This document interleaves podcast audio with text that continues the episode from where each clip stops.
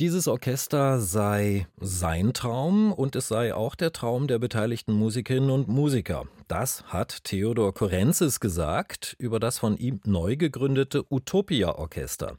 Mehr als 100 internationale Spitzenmusikerinnen und Musiker aus fast 30 Ländern. Eine kreative Gemeinschaft, verschrieben der Suche nach dem besten Klang und nach dem wahren Geist des Musikwerkes, so heißt es jedenfalls in der Pressemitteilung.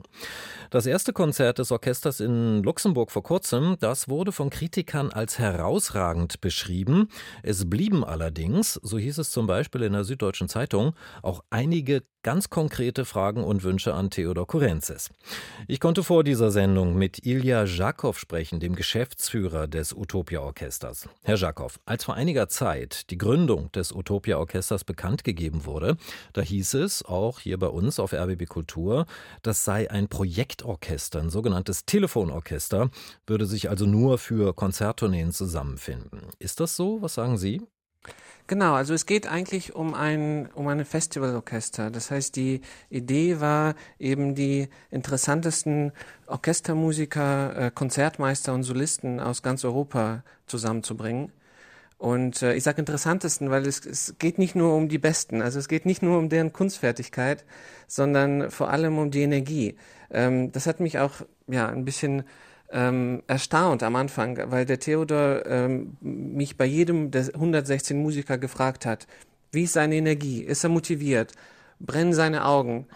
Ähm, und als ich ähm, die erste Probe mir angehört habe in Luxemburg, dann habe ich wirklich verstanden, warum Theodor es so am, am Herzen lag, weil man wirklich sieht, wie viel Energie jeder Musiker mitbringt und ähm, wie, wie diese Energie ähm, durch das Orchester strömt, natürlich auch von, von dem Theodor aufgenommen wird und auch dann ins, ins Publikum ähm, übertragen wird letztlich. übertragen wird, ja, genau. Ja. Und ähm, das ist auch, glaube ich, das, was den, den Publikumserfolg ausgemacht hat. Ja. Ähm, Nun arbeiten ja tatsächlich alle Musikerinnen und Musiker in namhaften, bedeutenden Orchestern quasi weltweit schon fast äh, oder sind äh, namhafte Solisten, arbeiten in Kammerensembles. Wie funktioniert dann die Arbeit, wenn sie sich für das gemeinsame Utopia-Orchester zusammenfinden?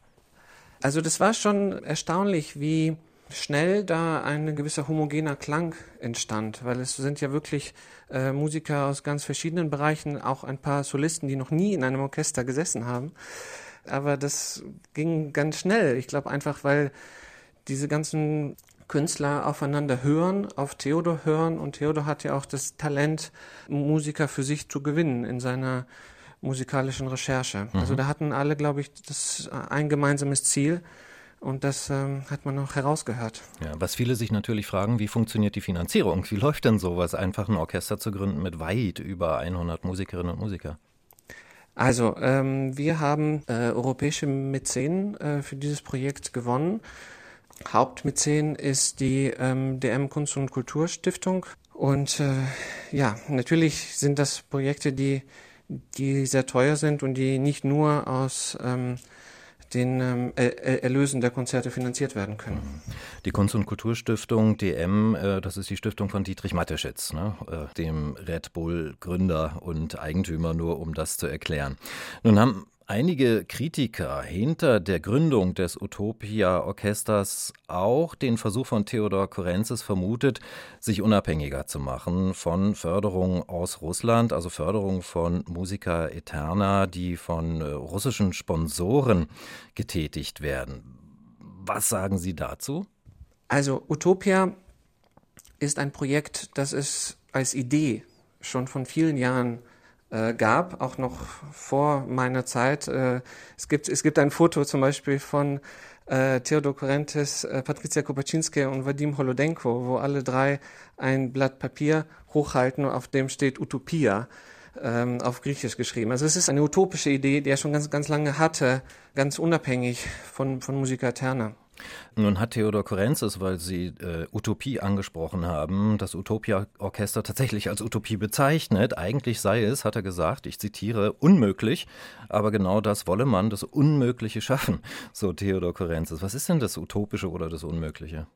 Es gibt ein Zitat von ihm, was, glaube ich, ganz treffend ist, dass ähm, Utopia ein Youth Orchester for Adults ist, ein Jugendorchester für Erwachsene Jugend, weil man eben diese, diese Euphorie spürt und Erwachsene, weil es natürlich ähm, auch Qualität mit sich bringt. Was man zum Beispiel auch gestern im Konzert in Wien beobachtet hat, dass alle Musiker sich nach dem Konzert umarmt haben. Für mich in, in meiner Arbeit sehe ich das Projekt wirklich als eine Art Friedensprojekt, ähm, weil eben die Musik eine Sprache schafft, die, die vereint. Ein Friedensprojekt, sagen Sie. Das führt uns natürlich zu Kritik an die Theodor Korenzis in der letzten Zeit, die äh, in Deutschland, aber in ganz Europa eigentlich immer wieder stärker geworden ist in den letzten Wochen. Kritik nämlich daran, dass sich Theodor Korenzis bislang nicht eindeutig gegen den russischen Angriffskrieg auf die Ukraine geäußert hat. Verstehen Sie diesen Wunsch an Theodor Korenzis, sich eindeutig zu äußern? Ja, wissen Sie, natürlich werden, werden ähm, alle Menschen, alle Musiker, ähm, alle Künstler danach gefragt. Ich glaube aber auch, dass wir heutzutage in einem Klima leben, wo äh, Zitate auch gerne aus dem Kontext gerissen werden, äh, Sachverhalte verdreht werden und diese Art Hexenjagd, die ja schon in, in, in, in, in der Presse ähm, passiert, hat eigentlich nichts mit Theodors Arbeitsweise zu tun. Ähm, er hat zur Musik dieselbe Herangehensweise wie ein Mönch. Äh, es ist eine sehr tiefgründige und universelle Recherche.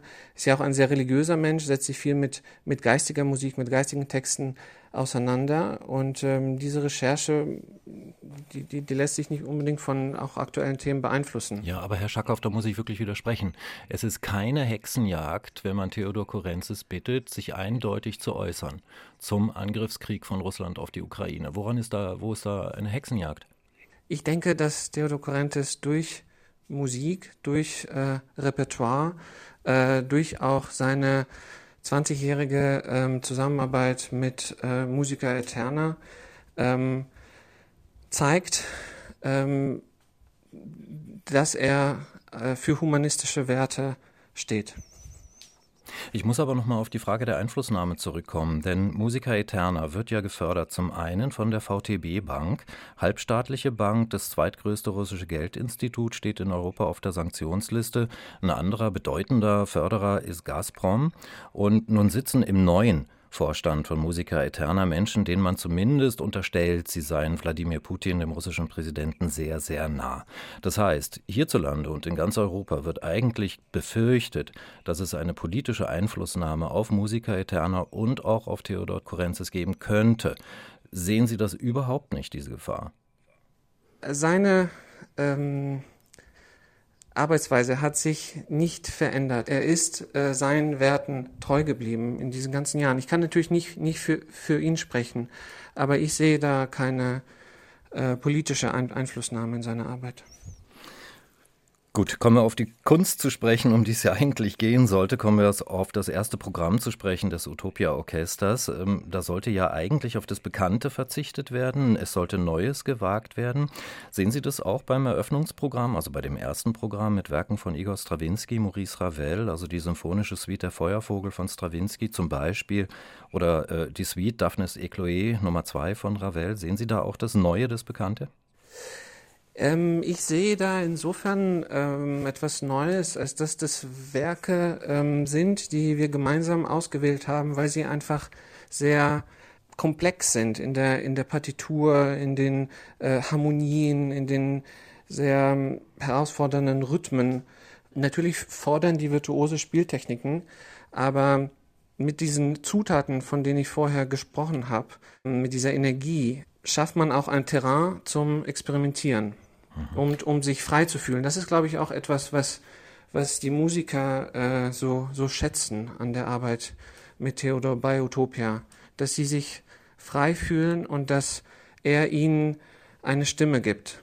Theodor Korenzis hat gesagt, er wünsche sich, dass ein großes Symphonieorchester, was das Utopia-Orchester ja letztlich ist, so klingen solle, als wäre es ein kleines Kammerorchester, also in der Atmosphäre, in der Intimität, in der Spannung, in der Einigkeit der Musikerinnen und Musiker. Ist das jetzt schon erreicht mit dem allerersten Programm, mit den wenigen Probentagen, die es äh, für das erste Programm gegeben hat? Auf jeden Fall. Und ich muss Ihnen sagen, ähm, gestern waren 74 Streicher auf der Bühne und ich habe noch nie in meinem Leben so ein Pianissimo gehört. Was ist noch zu tun für Theodor Korenzis in der Arbeit mit dem Utopia Orchester und in der Arbeit an anderen Themen, über die wir auch schon gesprochen haben? Also das ähm, Utopia-Projekt hat ähm, viele Pläne für die Zukunft. Ähm, wir möchten im Juni 23 äh, mit Maler 3 auf Tour gehen und natürlich auch, äh, wie das schon mit Musica Eterna passiert, auch ähm, zeitgenössische Musik aufführen, ähm, Auftragswerke geben an junge Komponisten, ähm, Residenzen schaffen, wo es auch Education-Programme gibt, Masterclasses.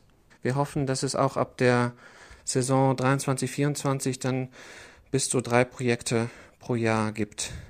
Das ist das Künstlerische. Und nochmal zum Politischen. Was sehen Sie da noch offen für Theodor Korenzis? Vielleicht auch für das Utopia Orchester im Sinne der Musikerinnen und Musiker? Ich denke, dass äh, das Utopia-Projekt für sich, für sich spricht. Und äh, wenn man die Eindrücke von den Musikern hört, dann hat, glaube ich, keiner Zweifel an ähm, Theodors humanistischen Werten. Und wir freuen uns sehr, auch mit Musica Eterna, äh, dass, dass Theodor im, im Herbst ähm, wieder in Europa, in, in Westeuropa sein wird. Da werden wir nämlich das äh, Verdi-Requiem ähm, in Baden-Baden und in Dortmund aufführen, was, glaube ich, auch als Zeichen interpretiert werden kann. Soweit die Pläne für die Zukunft. Gustav Mahlers dritte Sinfonie dann im Juni vom Utopia Orchester. Weitere Arbeit, wir haben es gehört, für das Utopia Orchester und für Theodor Korenzis. In Erinnerung sei gebracht nochmal, dass ja gerade das Konzert von Theodor Korenzis mit dem SWR Orchester an der Kölner Philharmonie abgesagt wurde von Intendanten Laurenz Langefort wegen seiner Vermutung, ich zitiere Laurenz Langefort, dass er Theodor Korenzis dem russischen Regime sehr nahestehend empfindet. Ich finde, auch hier ist noch viel zu tun für Theodor Korenzis. Aber Herr Schakow, ich danke Ihnen erst einmal für das Gespräch. Vielen Dank. Ilya Schakow war das, der Geschäftsführer des Utopia-Orchesters, initiiert und gegründet von Theodor Korenzis.